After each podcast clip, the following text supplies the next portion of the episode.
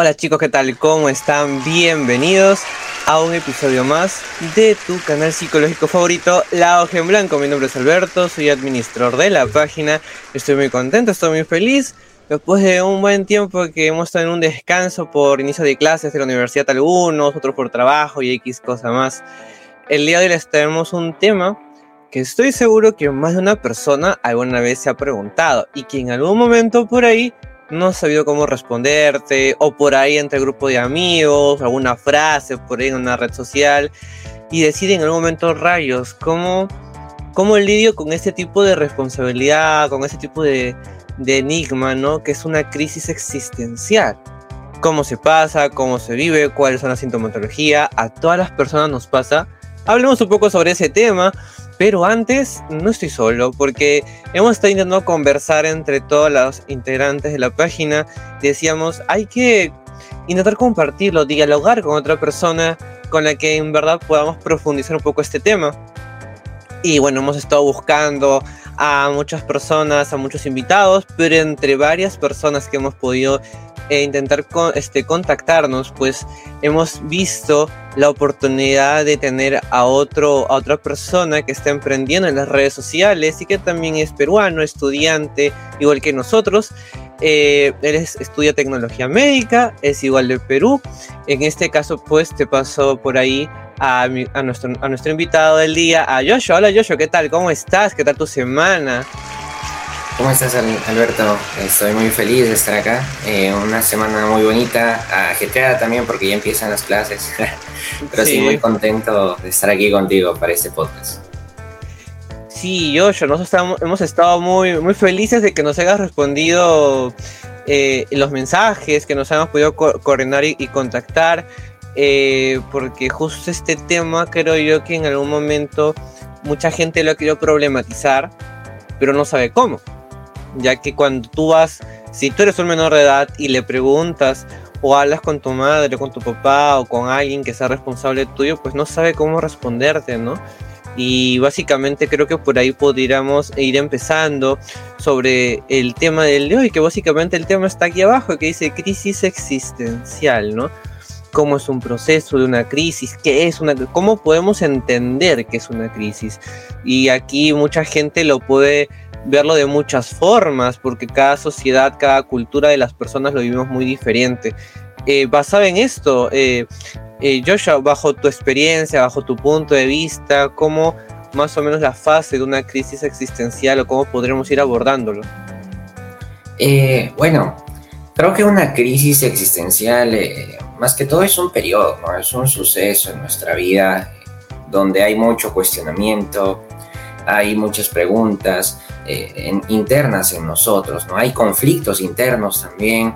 Eh, eh, son momentos donde pensamos que la vida carece de sentido, podemos ir abordándolo desde el punto de que empieza muchas veces por la misma sociedad, si nos damos cuenta. Actualmente la mayoría de las personas y los jóvenes tenemos casi, por así decirlo, la vida resuelta. Y no quiero que me malinterpreten en este punto. Yo lo digo porque prácticamente eh, la sociedad cuenta con muchas comodidades por el, por el avance científico, por el avance tecnológico. Actualmente, si tú estás escuchando este podcast, eh, quiere decir que eres uno de los privilegiados que probablemente tienen internet. Y también es probable que tengas agua potable, es probable que tengas eh, aparatos electrónicos en casa y uno con otro electrodoméstico, ¿no? En una sociedad así donde prácticamente hay muchas comodidades, hay muchas facilidades, pareciera que la vida está completamente resuelta, pero falta algo, que es el sentido, ¿no? Creo que ahí es donde entra eh, el tema que vamos a tratar hoy día, ¿no? De las crisis existenciales. Y eso es algo muy interesante porque hay algo que a veces en psicología nos hablan mucho y es el sentido de la vida. Hay una especialidad en psicología social comunitaria en la cual nos habla mucho de cuál es el sentido de la sociedad, cuál es mi función, qué papel yo cumplo en esta vida. Y esas cosas a veces no sabemos cómo manejarlo. Si somos papás, no sabemos qué decirle a nuestros hijos. Y si somos los hijos o somos jóvenes, adolescentes, donde ya básicamente nos valemos por sí solos, ¿a quién le preguntamos? O sea, eh, no, no sabemos ni siquiera cómo poder abordar este tipo de problemáticas. Y sí, pues el tema de un sentido de vida es muy interesante, incluso abarca muchas más cosas.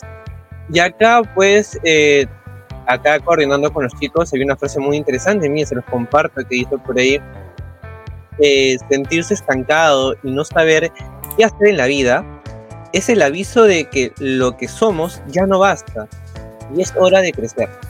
Esta frase es de una frase anónima de un escritor tal cual, eh, pero es cierto, ¿no? A veces la gente, por un sentido, muy mecanizada, no es un robotito que simplemente vive el día a día y se levanta y hace lo mismo y hace lo mismo y se acuesta y se levanta y hace lo mismo. Y uno está como que ahí, ¿no? A ver, ¿cuándo lo disfrutas? ¿No? Es como que qué cosa ves en tu vida que tú puedes incluso desarrollar o mejorar o cambiar. La gente cree que el cambio es algo muy superficial, que no existe y te aseguro que muchas veces nos, nos, dicen, a veces en transmisiones, en preguntas, nos comentan mucho esto. Basado en esto, eh, Joshua, por ejemplo, te hago otra pregunta, ¿no? Ya cuando uno pasa por una crisis, según tu propia perspectiva, eh, es determinante o no determinante el tiempo que una persona pasa para superar este tipo de crisis. Sí, me, me, gustó lo que me mencionaste hace un momento. Claramente el tiempo va a ser diferente para cada persona. Eso hay que entenderlo muy bien. Eh, y también es muy importante darnos cuenta que cada persona es un mundo, cada persona está viviendo sus propios problemas, sus propias circunstancias a resolver, sus propias creencias limitantes, sus propias crisis. Pero yo, yo creo que en el fondo una crisis, así en la misma palabra, se da cuando tomamos conciencia y rompemos muchas idealizaciones, rompemos muchas creencias limitantes y, nos damos cuenta en realidad de que casi nadie sabe lo que hace en su vida. Casi son muy pocas personas las que tú les vas a preguntar y te dicen, yo sí tengo bien claro qué es lo que busco en mi vida, qué es lo que quiero. Eh, y, y pasa muchas veces, acá te comento, me pasaba en el colegio, yo veía eh, preguntaba a compañeros de colegio, ¿y, por qué quieres estudiar esta carrera? Y lo único que me decían era la típica de, porque da dinero, porque mis papás me dijeron que estudie esa carrera, porque, porque no sé qué carrera elegir, así que me dijeron esa, y, cosas por el estilo, ¿no? Y, es muy interesante darnos cuenta de que eh, son muy pocas personas en realidad las que, no sé, las que saben en realidad qué hacer con su vida, ¿no?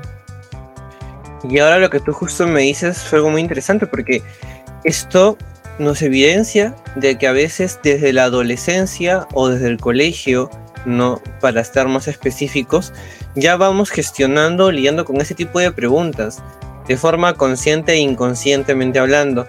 Eh, ya que cuando uno dice no sé qué estudiar, ya entramos más o menos al hecho de qué es lo que me gusta y qué es lo que no me gusta.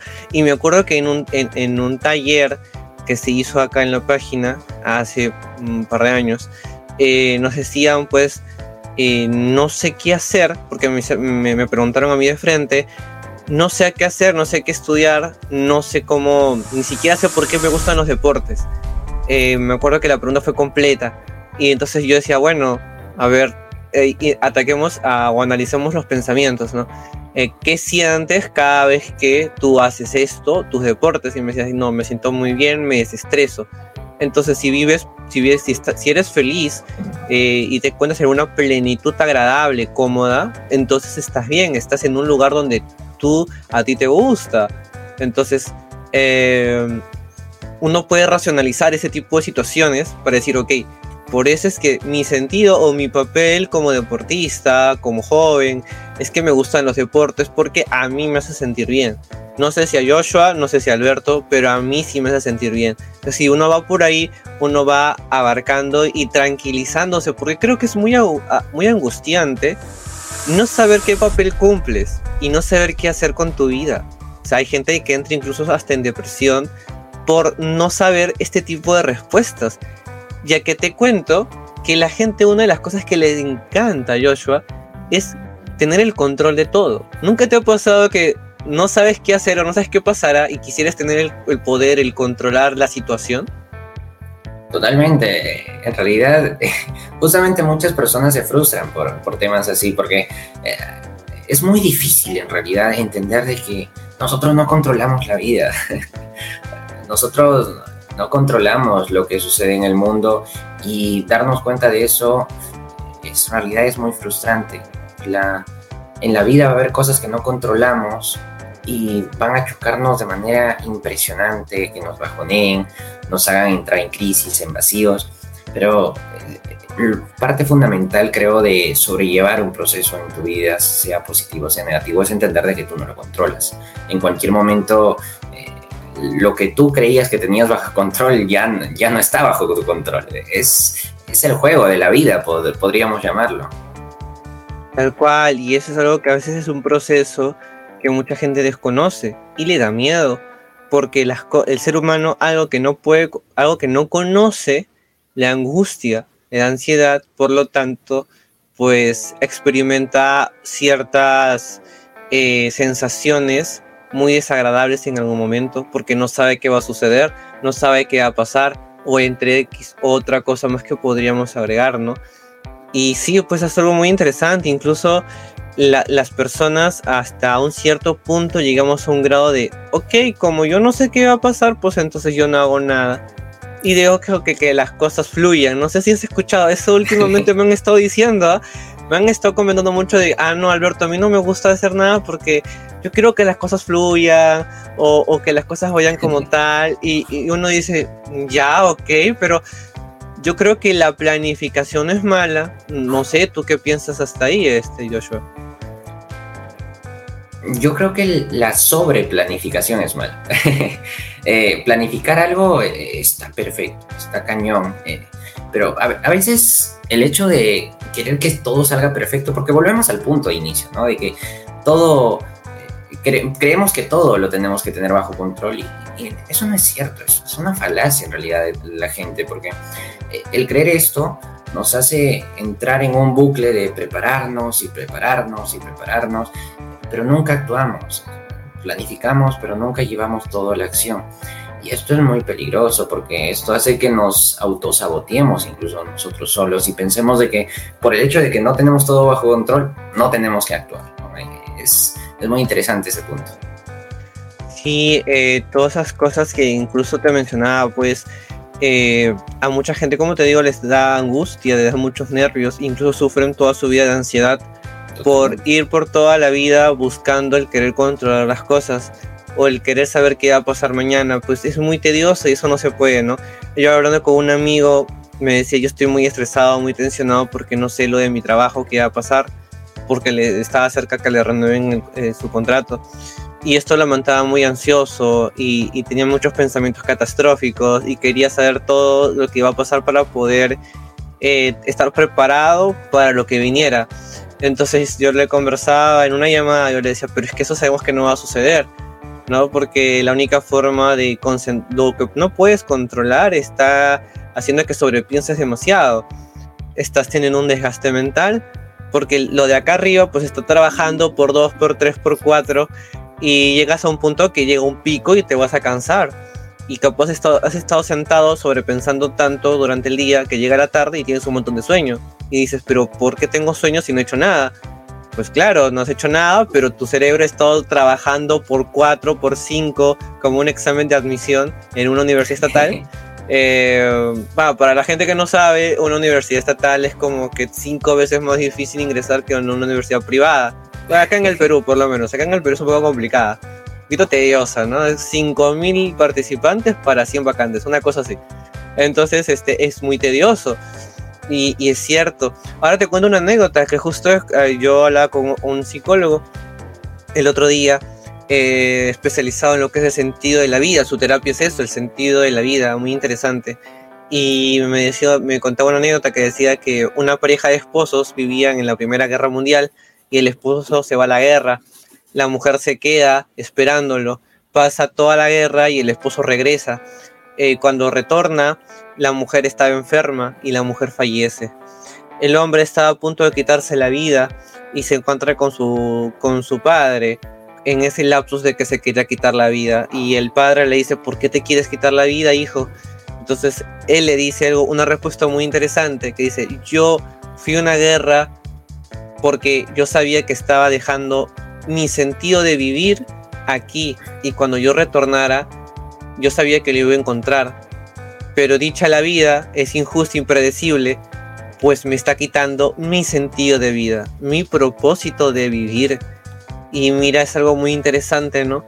Porque acá te corto la historia y, y, uno comenta y uno habla mucho y dice, a veces los seres humanos le damos el poder o le damos a las personas que están nuestro sentido de vida. Creo que por ahí los padres con los hijos, ¿no? Los padres van a trabajar por sus hijos ya que son su sentido de vivir, su sentido de seguir adelante, de luchar y, y muchas cosas. Ese es uno, pero lo otro sería cómo los jóvenes y los adolescentes vamos y le damos también o atribuimos a las personas eso. Claro, a las parejas. Cuando tienes tu pareja, tú dices que tu sentido estás tan enamorado, tus químicos están volando por todos lados y dices, bueno, no, tú eres mi sentido de vida, yo sin ti, o perdón, tú sin mí, yo sin ti no soy nada, no, una cosa así, y, llegas a eso, no sé, eh, Joshua, ¿qué te ha parecido la historia y qué, me, quisieras agregar más o menos con esto? Creo que eh, muchas personas viven así eh, y no, no, no, son conscientes de lo peligroso que es esto. Yo te platico también que personalmente una anécdota que me pasó con una persona que yo quiero bastante eh, hasta el día de hoy. Y, yo le di, una vez tuve una conversación, ya pasando, ya cuando yo era ya con mi ¿no? Tenía alrededor de 16 años por ahí. Y este, me dijo, ¿no? Este, yo hace tiempo quería quitarme la vida, pero yo no quería dejarte solo. Eh, claro, en ese momento este, chocó, ¿no? En ese momento yo dije, bestia, ¿y qué pasó acá? Dije. Pero de ahí un poquito cuando cuestionamos y vemos el problema de este otro punto de vista, podríamos decirlo, nos damos cuenta de que es muy peligroso darle el sentido de tu vida o el peso de tu vida a una persona. Y, no lo digo porque sea algo malo, que, que eh, o sea, no, no quiero que, eh, lo veas como que soy alguien frío, que, no tiene sentimientos. No, no, o sea, hay muchas personas que romantizan incluso eso, ¿no? romantizan el hecho de que eh, yo sin ti no soy nada y, perdón, o sea, eh, escuchar que una persona me diga yo sin ti no soy nada es un poco asusta, ¿ok? Asusta. Y, y no porque sea una persona fría sin sentimientos, no, no, no eh, asusta porque esa persona no tiene un control sobre sí misma, está poniendo el peso de un sentido de su vida en otra persona. Eh, el propósito es muy importante, como lo menciona Alberto. Eh, de la historia que tú me contaste, se logra muchas cosas cuando uno tiene un propósito. Logró salir de la guerra, que el, que el persona, que el esposo, y logró, ¿no? Este, tuvo un logro, volver al lugar. Pero el problema es el enfoque, podríamos decirlo.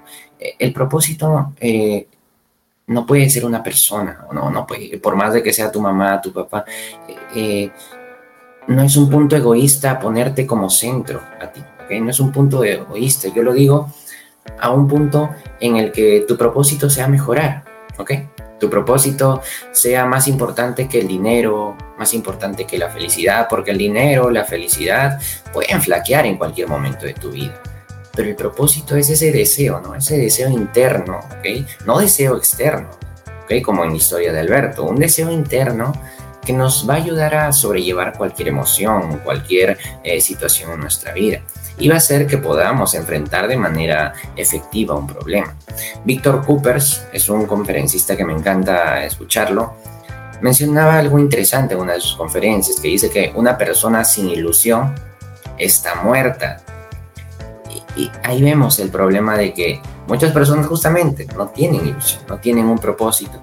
Y es por eso que vemos tantas personas que todo el tiempo están amargadas, quejándose, todo el tiempo eh, están con una queja eh, hasta por el hasta por lavavajillas, ¿no? Hasta por lavar platos, hasta por cambiar un foco, no sé. Eh, son personas, la verdad, confirma, sí, son personas que necesitan ayuda, eh, necesitan amor porque todo el tiempo están quejándose y eso es muy negativo para tu vida. Claro, y eso es lo que tú me dices, incluso esta frase, bueno, Me gusta bastante porque a veces los seres humanos, eh, en el transcurso de querer desarrollar o aprender cosas nuevas, creen que hay un solo enfoque. O sea, que, a ver, o gano o pierdo. A ver, pero acá hay algo muy curioso, que en la fórmula no solamente hay gano o pierdo, hay ganas, te estancas o pierdes. Y a veces la crisis viene ahí, cuando te estancas. La crisis no viene porque tú vas ganando, tú vas obteniendo todo lo que tú quieres en la vida. Tampoco no es porque tú pierdas cosas en la vida. Porque al final del caso están sucediendo cosas en, dos, en las dos partes. Pero cuando te estancas, ahí viene el detalle. Justo lo hablaba con un amigo el otro día. Y era muy interesante esto, porque a veces los seres humanos no nos acordamos que también nos podemos estancar. A ver, en otras palabras, nos podemos detener. No pasa nada. O sea, no hay resultados, ni tanto positivos y negativos. Y eso da miedo. Porque tú no sabes si estás haciendo bien las cosas o mal las cosas. O sea, a ver, vamos a poner un ejemplo para yo poder hacerme entender mejor. Estás en tu trabajo. Si tú, haces, si tú trabajas bien, tu jefe probablemente te felicite o no te diga nada. No, pero, o más que todos te felicitan. Y cuando tú cometes un error, tu jefe o tu supervisor se va a acercar y te va a decir, oye, ¿sabes qué? Esto está mal. Igual sucede en la universidad. Cuando se bien las cosas, tu profesora te, bueno, te pone una buena nota. Cuando lo haces mal, te jala, ¿verdad? Te pone un rojo. Entonces, pero hay resultados. En las dos partes hay resultados. Pero ¿qué pasa si no hay resultados? No te, no te critica, no te jala, no te ponen nota. ¿Cómo sabes si vas a pasar daño en la universidad? No lo sabes, porque no te están colocando nada y te pones nervioso y dices, aguanta. Porque todos tienen nota, hasta el jalado, pero yo no tengo. ¿No? O como que estás en el trabajo y dices, a ver, a todos le observan algo, a todos lo felicitan, a todos los están criticando por algo, pero a mí no me dicen nada. A ver, algo no está bien, algo no encaja, ¿no? Y comienza a angustiarte. Eso muchas veces sucede igualmente durante todo el proceso que tú vas en la vida. La gente no solamente tiene que acordarse que o pierdes o ganas, también te estancas. Y cuando te estanques es algo que la gente no le gusta. A la gente le da miedo y la gente no, los, no se acuerda porque no sabe cómo, qué hacer.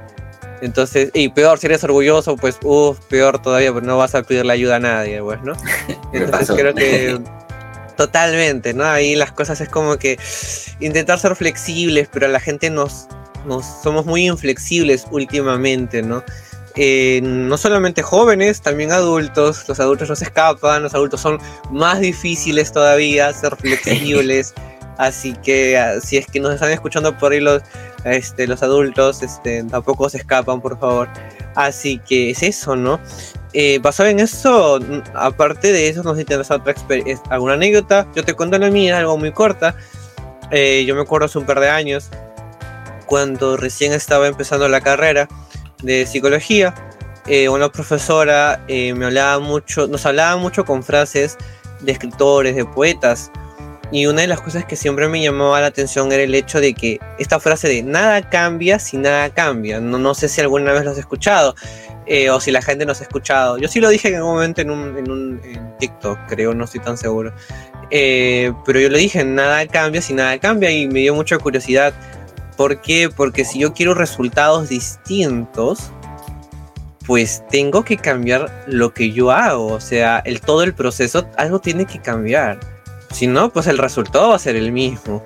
Eh, igual sucede en la terapia, si yo quiero recuperarme o si tengo muchas recaídas, pues o hago dos cosas, o capaz tengo que cambiar de psicólogo o de psicóloga, que no está mal, o muy probablemente la tarea que me está mandando mi psicólogo o mi psicóloga no lo estoy haciendo correctamente, ¿no? Entonces, suceden dos cosas. Y esto va a suceder con, con las personas porque mucha gente cree que los cambios no duelen.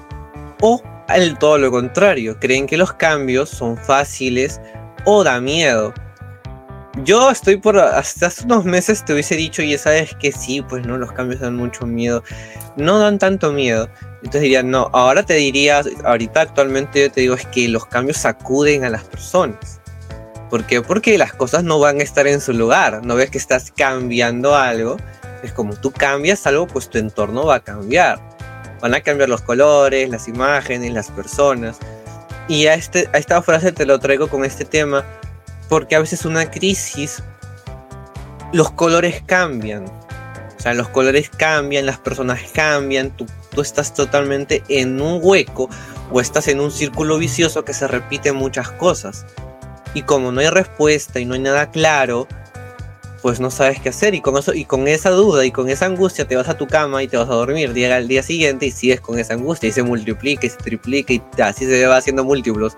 Entonces eh, ese es el detalle no a, mí me costó mucho eso entender me gustó mucho la frase pero yo también me di muchas cosas me di muchas cosas en mi vida con esto de yo quería otros resultados yo quería cambiar ciertas cositas porque quería mejorar ciertas conductas, ciertas oportunidades, porque sentí que no las aprovechaba correctamente. Entonces dije, claro, pero ¿cómo lo voy a hacer si es que yo no cambio nada? Si es que mi resultado es el mismo porque yo no estoy haciendo nada para cambiar este resultado. Bajo este contexto te diría, pues en una crisis se puede solucionar o se puede tratar o se puede lidiar en un proceso, algunos indeterminadamente, totalmente porque algunos nos durar un poco más que a otros, pero si uno tiene el apoyo o la reflexión o el análisis de decir, ok, estas cosas me están pasando porque muy probablemente yo estoy haciendo esto. Y el causa-efecto, pues no, si yo hago esto, pues obviamente la responsabilidad va a ser esta. Y el resultado va a ser esto, ¿no? Eh, a veces sucede con eso. En las relaciones, en la pareja, con los amigos, con un emprendimiento y, y, X cosa más, ¿no? Eh, no sé, eh, Joshua, hasta aquí, no sé, algo que, nos quieras compartir o nos quieras agregar con una parte. Claro, eh, me gusta mucho el enfoque que tienes del cambio porque todo cambia en realidad duele y a mucha, a mucha gente le cuesta cambiar. Ah, creo que todos tenemos que, que entrenar día a día nuestra resiliencia, que es la capacidad de adaptarnos al cambio. Y más que todo también la perseverancia, porque eh, si comenzamos una crisis en base a, un estancamiento que menciona Alberto, ¿no? Eh, va a pasar algo muy interesante, que cuánto te has esforzado, ¿no? Eh, ahí viene la perseverancia, ayudarte, por así decirlo. Porque mucha gente se rinde cuando recién va en un emprendimiento de, de seis meses, de un año y dice que no tiene resultados. ¿No? Eh, empieza el, gimnasio y no se ve como los musculosos que ve ahí en TikTok y, ya eh, se, se, rinde. Eh, es muy importante practicar la perseverancia y, cuán dispuesto tú estás a invertir en tus, en tus sueños, en tu trabajo, ¿verdad? Porque yo te puedo decir, vas a estar trabajando un año y no vas a ver resultados. Dos años y no vas a ver resultados cinco años y no vas a ver resultados, siete años y no vas a ver resultados. Si digo 10 años sin ver resultados, te apuesto que mucha gente ya está como que 10 años sin resultados. Va a detener el podcast, ya no va a querer escuchar el final. ¿eh? sí, o sea, va a detener el podcast porque mucha gente no está acostumbrada al esfuerzo a largo plazo, se podría decir, porque estamos en una sociedad que todo el tiempo te da dopamina y irreal o bueno, ficticia o como lo llamen en otros lugares, pero todo el tiempo estamos con eh, eh, darnos placer momentáneo, darnos placer instantáneo. Eh, la computadora, las redes sociales, el celular, todo el tiempo estamos con experiencias positivas, muchos colores y desde pequeños ahora actualmente y eso es muy preocupante, pero todo eso hace que ni siquiera tengamos la capacidad de posponer nuestra satisfacción, posponer el placer. Eh, y parte fundamental para lograr algo grande creo que es eso. Muchas personas de, de alto valor lo dicen. Eh, poner algo a largo plazo. No muchas personas tienen la capacidad de poner algo a largo plazo. Cierto. lo digo, eh, no sé, que, que, comenten o de ahí me digan en qué momento se pusieron ansiosos. Cuando dije un año, dos años, tres años, cinco años sin ver resultados, no lo sé. Hay que trabajar un poco y sí, o sea, parte fundamental para salir también de una crisis, ¿qué pasa si yo te digo, vas a estar seis meses en crisis, un año en crisis? Y a la gente dice, épale, ¿cómo que un año? sí. Hay que trabajarlo, ¿no? Entonces, la perseverancia y la resiliencia es algo que toda persona tiene que trabajar, en especial para enfrentar una crisis, ¿no? Este, en todo campo de tu vida. Eh, sí, es cierto. A veces eh, nosotros nadie está libre de una crisis existencial y el adolescente o el joven peor, porque no sabes qué hacer con tu vida y ni siquiera por dónde abordarlo. Yo creo que por ahí las personas que nos escuchan, que nos ven, eh, abarcaríamos por, por ese lado, ¿no?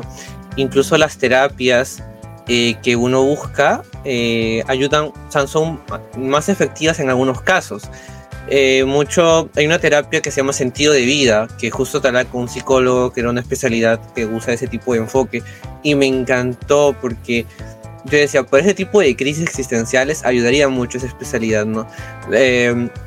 no digo que las enfoques incluso en terapia, cuando uno los aborda, son resultados que, van, que es un proceso, porque a mí me daba risa una vez que yo decía en mi mente, ¿no? Claro, qué, fácil sería que te das vas a una sesión y el día siguiente ya estás, pero como que de, del 1 al 10, 100, ¿no?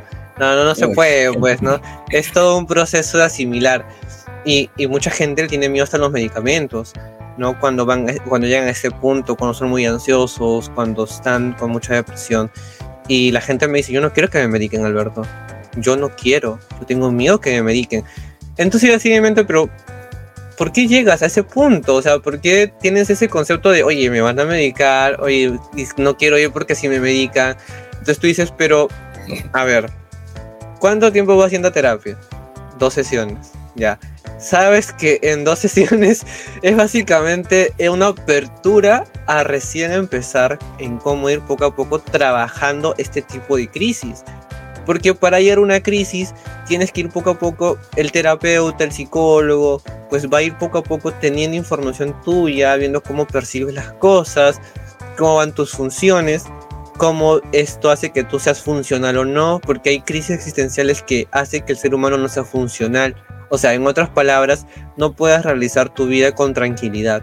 Hay gente que sufre crisis emocionales o crisis existenciales y no son funcionales, ya no pueden hacer las cosas, no pueden ir a trabajar, no pueden dormir, no pueden estudiar, no pueden vivir, no pueden tener pareja, no pueden hacer nada, porque tienen mucho miedo o tienen mucha angustia por lo que están pensando, por lo que está aquí adentro. Entonces, eso sucede bastante. Eh, y la gente se, se, envuelve mucho en ese aspecto, ¿no? Yo creo que por aquí a veces nosotros los jóvenes cometemos en el gran error de no escuchar mucho a los adultos.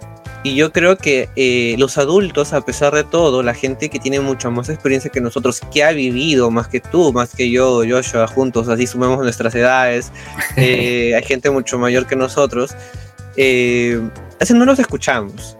¿Y tú qué opinas al respecto con eso? ¿no? Porque los adultos, obviamente, que tienen una experiencia de vida que podrían llegar a un gran consejo, una gran reflexión, un gran análisis. No sé, ¿tú qué opinas al respecto? Mm, los adultos maduros, diría yo, ¿no? Este, porque hay que reconocer, no, no todos los adultos son maduros. Eh, claro. Es una realidad que tenemos que afrontar. Y, muchas veces eh, es muy interesante, porque muchas veces incluso me llegan comentarios de, de personas mayores que yo y diciéndome, felicitándome, ¿no? Por las cosas que yo hago. Pero también hay personas mayores que, que critican, ¿no? Diciendo, este, y este, este no sé, este chiquillo de 18 años que se cree como si supiera toda la vida. Y es que eh, estamos en, una, en, otro ambiente, otra cultura, otra, otra crianza. Eh, eh, ha cambiado las cosas. Hace 30 años, tu papá, tu abuelo, bueno, tu abuelo, más seguro, tu abuelo con 16 años es probable que haya trabajado mucho más que tú con 30, con 40 años, porque eh, muchas veces 12, 15 años ya estaban poniéndose a trabajar, a los 16 ya abrían un negocio, a los 18 la gente se casaba, ¿no? O sea, e, es otro, es otra forma de vida, es otro estilo. Y, y ahí tienes a los adultos que se han esforzado, saben lo que es luchar, saben lo que es el esfuerzo, quejarse, escuchar quejarse a un adolescente porque su celular no tiene wifi. ¿Ok? Es un choque tremendo, es un choque de creencias, es un choque de, interpretaciones, porque para el adolescente el que su celular no tenga wifi, no tenga internet, ya se acabó el mundo, ¿ok? Pero ahí lo tienes al padre, al abuelo que vivió en épocas donde, bueno, acá en Perú seguramente algún familiar tuvo, no sé, contacto con el terrorismo, contacto cuando eran épocas muy peligrosas, eh, contacto cuando en la época donde había mucha inflación y conseguir comida era muy difícil, cosas así. Y, lo tienes ahí, al adolescente quejándose porque no tiene wifi, ¿no? Es un choque, eso choca. Y el adolescente no se entiende con el padre, el padre no se tiene con el adolescente. Y ahí entra algo que la gente mayormente lo llama rebeldía. Yo creo que no es rebeldía, yo creo que es eh, cuestionamiento porque al adolescente no, a los jóvenes no les explican el porqué de las cosas. Y volvemos al punto inicio de las crisis existenciales. ¿Qué hago con mi vida? ¿Por qué tengo que hacer algo con mi vida? Porque no nos explican el porqué de muchas cosas. Yo para prepararme para la universidad, eh, yo recuerdo que con uno de mis mentores, yo conversaba, ¿no? Y, y, yo le decía el clásico, este, el signo positivo pasa con negativo, más pasa con menos, menos pasa con más. Y me decía muy bien. Y recuerdo la pregunta que se repetía en toda la clase. ¿Y por qué? Y yo le decía, bueno, porque así es, sí, pero así es, pero ¿por qué? y, yo decía, bueno, así me lo enseñaron en el colegio. Sí, pero ¿por qué se hace así? Bueno, no sé, mi profesor lo hacía así. Y muy probablemente mi profesor tampoco sabría el por qué, o quién sabe. Bueno, si me encuentro algún día voy a preguntarle, ¿no? Pero es que... No se escucha por ahí. sí, ¿ve? Entonces, volvemos a...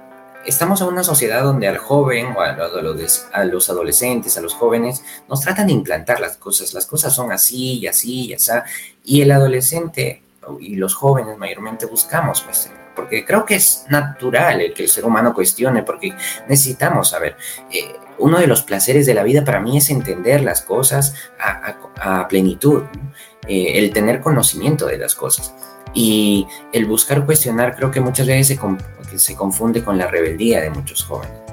Claro que no estoy hablando de cosas de rebeldía, de, marchas, de, de cosas de con gente de vandalismo, no, no, estoy hablando de cosas de cuestionamiento, ¿no? Eh, el, adolescente empieza a ver de que muchas cosas eh, no son como nos lo habían enseñado, no son como creíamos. Y muchas veces cuando vemos eso, eh, decimos, ¿y ahora qué hago con mi vida? Entonces todo lo que tú, todo lo que a mí me habían enseñado era una mentira, no me sirve actualmente. ¿Qué es lo que yo voy a hacer? Yo pasé por eso, por ejemplo, para pasar a la universidad. Yo me había dado cuenta de que muchas cosas que me habían enseñado en el colegio no me servían para el examen de admisión, como decía Totalmente, a mí me habrá pasado igual. sí, y a mucha gente le pasa eso, y muchos jóvenes actualmente seguramente que están en el proceso de admisión, eh, les pasará, ¿no? Darse cuenta de que todo lo que enseñaron en el colegio, muchas cosas no les van a servir, eh, al menos para ingresar. Y es un proceso muy interesante, darte cuenta de que no te sirve, actual, en este momento no te sirve todo lo que te han enseñado, porque ni siquiera sabes por qué te lo enseñaron. Y es un choque en realidad, choca mucho el cambio, choca la realidad pega duro, esa es la palabra. La realidad pega duro. Y cuando tenemos un golpe de realidad, eh, es muy frustrante para las personas y eso hace, creo que también que entren en crisis, ¿no? Porque no saben qué es lo que van a hacer a partir de ahora. Sí, eso es algo que de alguna forma u otra eh, lidiar con este tipo de responsabilidades es, muy pesada, es muy tediosa y es una realidad que a veces nos cuesta mucho a, las personas. No hablando en general, porque adolescente, adulto, joven es igual que eh, va a ser la misma responsabilidad, ¿no? O sea, tu crisis existencial es la misma crisis, va a ser muy probablemente lo mismo sorpresa que para el adulto. No que claro, tiene otras herramientas, otros recursos, sí. y para cerrar este bloque, te, cuento una anécdota. Hace yo un par de años, inicios de pandemia, no, antes, un par de meses de pandemia, eh, a mí me gustaba mucho una casaca. Y yo, eh, y yo dije, bueno, ¿por qué no lo compro, no? Pero me entró la duda y yo decididamente, hmm, vi el precio y dije, con esto podría comprarme pues más polos, o sea, un par de polos más. Entonces, porque era una casaca cara. Entonces yo voy, me voy a la cocina y me encuentro con mi madre. Y le digo, madre, le digo, mira, me gusta esta casaca. Y me dice, pues cómpratela. Pero yo decididamente, ya, ok, Alberto, tú trabajas, cómpratela. Si te gusta, pues cómpratela. Pero yo lo sentí como que mi madre no me está diciendo todo, entonces yo decididamente, madre, este, me sincera. Es que yo, lo, mi inseguridad, le dije yo, mi duda, mi crisis, es el precio, le dije yo. Entonces mi madre, que estaba agitando la, este, la, olla, eh, detiene un rato lo que está haciendo, porque ella me lo, estaba diciendo de, de, espaldas, pero ella volteó, me queda mirando y me dice, si tú sientes que lo necesitas, hazlo. Si sabes que no lo necesitas, pues no lo compres. Entonces yo dije en mi mente, ya, es que, y, mi, cabeza era, esta es la respuesta que yo quería, ¿no? Porque básicamente, claro, la casaca era muy cara, y yo tengo, yo sí tengo casacas, entonces yo decía en mi mente, necesariamente necesito esta casaca, es muy bonita, me gusta, sí, pero la necesito, y decía mi mente, no. Entonces decidí no comprarla. Entonces, ¿a qué te, ¿por qué te cuento esto?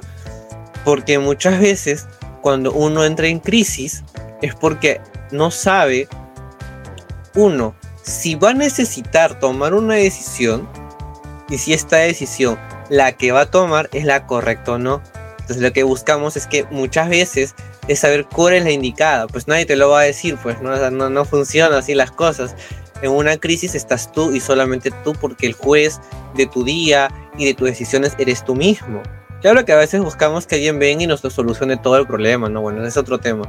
Pero a, lo que me voy es que a veces sucede, eh, y me parece muy interesante esto porque yo decididamente, sucede que a veces las cosas las hacemos sin pensar en realidad nuestra vida y cómo se está desarrollando, en qué parte, en qué contexto estamos. Y es un poco complicado y un poco tedioso saber esto, porque como lo dije antes, da miedo. Da miedo no saber qué puede pasar, pero si es bajo el contexto de lo que tú quieres y de lo que tú necesitas, estoy seguro que mucha gente va, a evitar bastante crisis existenciales o por ahí pues una que otra crisis emocional que estoy seguro que aquí no nos ha pasado por un amor, por un, por un mal clic o por ahí alguien que capaz no gusta pero pero bueno pues no se concreta nada no pero por ahí la incertidumbre y la, y la angustia queda. Bien yo creo que por aquí, este, Joshua, creo que estamos ya acabando este, este episodio. A mí me gustó bastante hasta acá. Eh, me ha agradado bastante conversar contigo, saber un poco tu punto de vista, eh, lo que opinas, lo que sabes un poco sobre, sobre este tema. Eh, dime algo que nos quieras comentar, algo por ahí cerrando el bloque ya de, de este episodio. claro, en realidad, este, tenemos que entender que que vamos a tener problemas en la vida, vamos a tener que solucionar muchas cosas en nuestra vida. Creo que eh, mucha gente dice que por los problemas es que la vida merece ser vivida y yo, yo creo que la vida no es un problema que tenga que ser resuelto, yo creo que la vida es una realidad que se tiene que experimentar, ¿ok? Este, porque nosotros, como vimos en el episodio, nosotros no controlamos todo lo que nos va a pasar en la vida y tenemos que afrontar ello, pase lo que pase. Y los propósitos claramente son muy poderosos en nuestra vida, los propósitos bien orientados. ¿no? Y claro que se pueden cambiar mucho. yo recuerdo que una vez cuando estaba hablando con una, una conocida que me había escrito, eh, porque también estaba con problemas, con cosas de la universidad, y, y yo le digo, bueno, encuentra un propósito y algo que realmente te mueva y me dice, es que yo tengo miedo de escoger mal porque lo voy a tener que hacer toda mi vida. Y yo le digo, ¿quién te dijo eso? Y me dijo, pero eso es un propósito de vida, que toda tu vida. Y, les, y me gustó ver su reacción cuando le expliqué que los propósitos se pueden cambiar. O sea, este, yo tengo un propósito de, no sé, ser tal cosa. Pero cuando pasen los años me doy cuenta de, no, prefiero esto y se pueden cambiar tranquilamente porque, como dijo Alberto, ¿no? tú eres el dueño de tu vida, tú eres el dueño, el amo, el, el escritor de tu libro de vida, como dicen algunos poetas, ¿no? este, ya un poquito más de literatura ahí, pero se pueden cambiar totalmente y, y, tenemos que entender de que la vida no es un problema. La vida es solamente una realidad que hay que experimentarla y hay que afrontarla como esté, porque nosotros no la podemos controlar al 100% de su totalidad, ¿no? Yo solamente podría complementar, es que justo este tema va mucho con el nombre de la página, porque la hoja en blanco es una frase o un nombre como tal por, em, por el hecho que la vida o nuestra vida de cada ser humano, nosotros lo proyectamos, por lo menos acá siempre lo decimos en nuestras reuniones en la página, es como un libro en realidad, pues. Entonces, como nosotros lo proyectamos como un libro, el escritor, y justo tomo las palabras que dijo Joshua, es que el, el escritor y el personaje principal, autor y, y todos los contextos más, es el mismo ser humano. Entonces, cada día que pase, pues la decisión de que a qué hora te levantas, con qué ropa vas, qué desayunas, si quieres ir a trabajar, porque si tú quieres no vas a trabajar, eso tú lo sabes, pero después ya sabes qué va a pasar, ¿no? este, si quieres vas a la universidad, si tú quieres vas al colegio, o sea, todo depende de ti. Lo que pasa es que a veces sucede que a veces dejamos que alguien escriba por nosotros. Y eso sucede mucho a veces. Dejamos que nuestros padres escriban por nosotros. Dejamos que un amigo escriba por nosotros. Dejamos que la pareja escriba por nosotros. En donde, necesariamente, necesariamente en, nuestro, en nuestra vida, en nuestro libro de vida. Eh, y sin contar las innumerables hojas que todavía tienes en blanco porque cada día que termine, pues es un episodio, es un capítulo de una hoja que tú estás llenando y que al día siguiente, pues volteas la página, como se dice en unos momentos, y de nuevo está en blanco y te encuentras con otra hoja en blanco para seguir continuando y seguir viviendo y seguir experimentando y contando tus aventuras que vas teniendo durante la vida. Por ahí va el título de la página, así que por eso me gustaba mucho este tema y más que todo compartirlo ahora eh, contigo.